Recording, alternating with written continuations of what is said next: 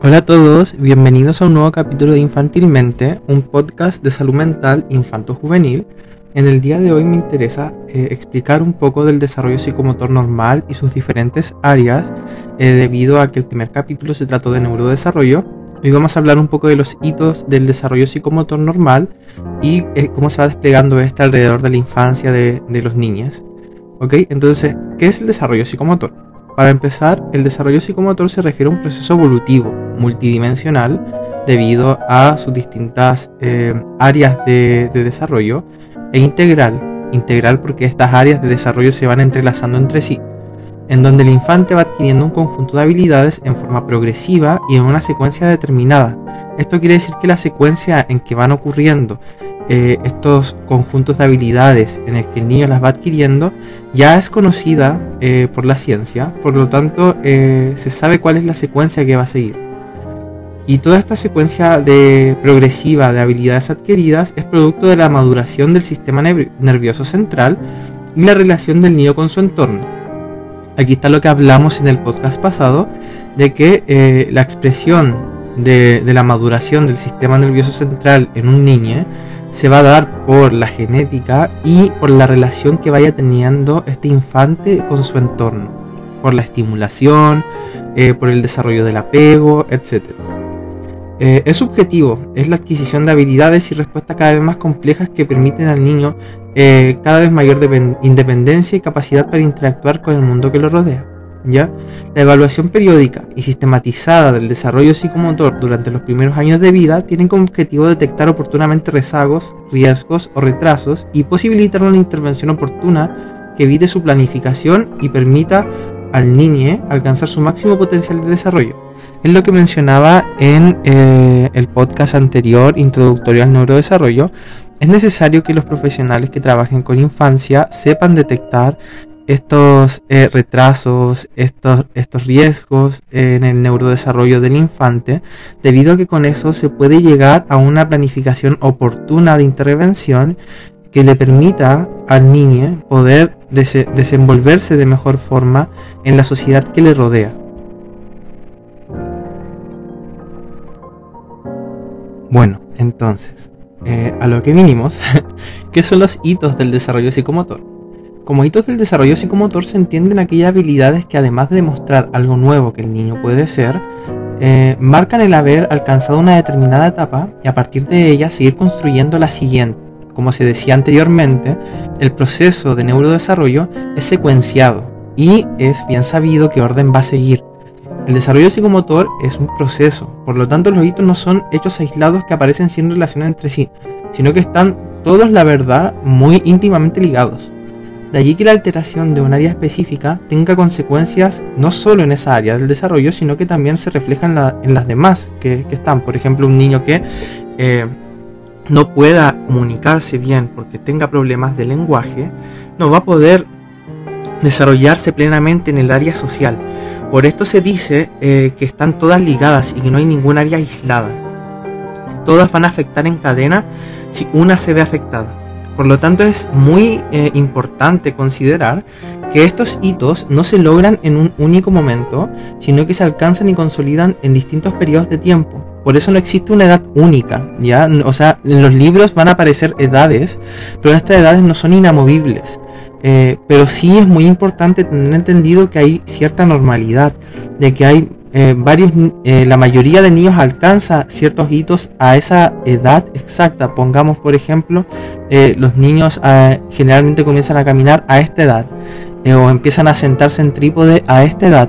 Y si ya no está dentro de la mayoría, ya hay que ponerle un ojo para empezar a, comenzar a trabajar con este pequeño para que pueda desarrollarse de forma en que pueda estar dentro de la bolsita de la mayoría de chicos de su edad.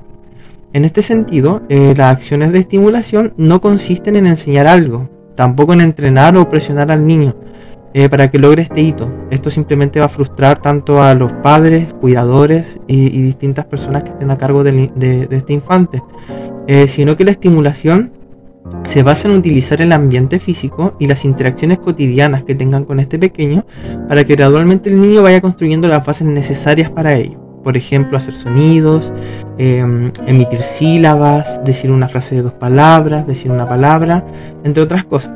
Cada acción que un individuo es capaz de realizar depende de determinadas estructuras y funciones de su sistema nervioso. Por lo tanto, no se le puede exigir a un niño algo que no esté acorde a su, eh, a su ciclo evolutivo, debido a que no siempre están las estructuras eh, de forma funcional y totalmente desarrolladas. Ahora vamos a ver 14 datos curiosos del el neurodesarrollo, para hacerlo un poco más lúdico claramente. Primero, el desarrollo empieza en el periodo intrauterino. Segundo, el desarrollo está en una intrínseca interacción con el ambiente relacional de las personas y físico, o sea que también influye la casa, la sala cuna o el jardín infantil en el que el niño se encuentra. 3. El órgano central del desarrollo es el cerebro, el cual evoluciona de manera crucial en los primeros tres años de vida, como lo comentábamos con las podas sinápticas, con los periodos eh, críticos eh, del periodo evolutivo. 4. Es un proceso continuo muy acelerado en los primeros años. Alcanza una madurez alrededor de los 25 años. Sin embargo, las siguientes etapas de curso de vida van adquiriendo cambios y adaptaciones. 5. Este proceso refleja tanto continuidad, o sea, un crecimiento gradual, como discontinuidad, crecimiento en fases o etapas, que implican la presencia de periodos críticos o sensibles para el desarrollo de algunas habilidades. 6. Es acumulativo. 7. Es dinámico, porque a veces presenta estabilidad y a veces presenta cambios. 8. Es variable, porque no todas las áreas se desarrollan a la misma velocidad. 9. Refleja diferencias individuales, porque aunque existe una repetición en las secuencias, existe una gama de diferencias individuales. 10. Refleja diferencias culturales, porque la cultura influye en las áreas del desarrollo, como lo puede ser el área social o eh, el área del lenguaje. 11. Para su evaluación y estimulación se requiere un enfoque multidisciplinario, no solamente visto desde la medicina, no solamente visto desde la psicología, sino que complementarlo también con el trabajo social, con la fonoaudiología, con la terapia ocupacional, entre otras cosas. 12. Obedece ley de maduración cefalocaudal, el dominio va desde la cabeza, tronco, hacia las extremidades superiores y luego inferiores. 13. También obedece la ley de maduración próximo-distal. Esto implica que el dominio va desde partes corporales cercanas al tronco hacia las más distantes. Y por último, 14. Va desde relaciones de gran dependencia, en la que el niño puede literal morir si es que no está con sus figuras de apego, hacia las relaciones de mayor independencia, en donde se empieza a establecer la confianza y en donde se empieza a establecer también eh, el mundo próximo al niño. A continuación eh, vamos a ver la variabilidad en el desarrollo psicomotor que no es patológica, es decir, en momentos en que no hay que asustarse. en el desarrollo de un niño, tanto la genética como el ambiente son importantes. En los primeros meses de vida, prima la genética preprogramada del niño, identificamos en su conducta motriz mucha actividad refleja y movimientos generales del recién nacido, los cuales son conocidos como reflejos arcaicos, es decir, cuando le ponen el dedito en la palma de la mano y el bebé lo aprieta, eh, en las plantitas de los pies, cuando extiende los brazos cuando son eh, expuestos eh, a una posible caída de frente, etc. El estilo de crianza, la estimulación recibida, tener hermanos, la zona geográfica donde se vive y muchos, muchos, muchos, muchos otros factores van a impactar en el desarrollo del niño y es por esto que cada uno presenta un ritmo propio de desarrollo individual mostrando variantes en el desarrollo que son normales de encontrar. Un ejemplo de variante es el gateo. Si bien es bueno que un niño gatee, ya que lo prepara para la marcha, muchos niños no lo hacen, siendo un hito del desarrollo que puede no estar presente y no indica una psicopatología presente. Otros eh, ejemplos de variabilidad en los niños es la edad a la que adquieren la marcha independiente. Un porcentaje pequeño le alcanza a los 9 meses, la gran mayoría al año 3 meses y otro pequeño porcentaje al año 6 meses. Los dos ejemplos anteriores son variantes del neurodesarrollo que no son patológicas. Esto quiere decir que puede estar presente en un niño u otro y no representa un trastorno del neurodesarrollo. Distinto es la variante patológica, donde se observan conductas que se apartan claramente de lo esperado para la edad, o se realizan acciones rígidas o de una misma manera sin mostrar variabilidad, o es claramente diferente a lo que un niño normal suele ser capaz de realizar. La normalidad en el desarrollo se refiere a lo que realiza la mayoría de los niños, como había mencionado anteriormente, eh, dentro de una población a determinada edad, considerándose habitual como mayoría el 90% de los niños. Esto implica que en el 10% restante habrá niños que alcancen la habilidad un poco antes o un poco después de lo que lo hace la mayoría, en donde es importante revisar en detalle si corresponden a casos de variantes no patológicas del desarrollo en, donde se presenta la variabilidad individual mencionada previamente. Ahora, finalmente, vamos a ir con las áreas del desarrollo, las distintas áreas en que los niños se van desarrollando.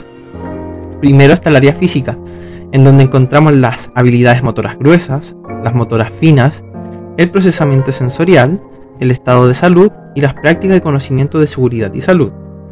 En el área del lenguaje encontramos eh, condensadas las siguientes eh, subcategorías, que serían el lenguaje receptivo, el lenguaje expresivo, el lenguaje sensorial, las habilidades de alfabetización, apreciación de libros, conciencia fonológica, conceptos y, convenciones gráficas y de apresto a lectoescritura. Área socioemocional que engloba las relaciones cercanas y seguras con adultos y pares, experimenta, regula y expresa sentimientos sociales y culturalmente apropiados. El 3 sería el autoconcepto y sensación de autoeficacia. Y por último, bienestar conductual y emocional.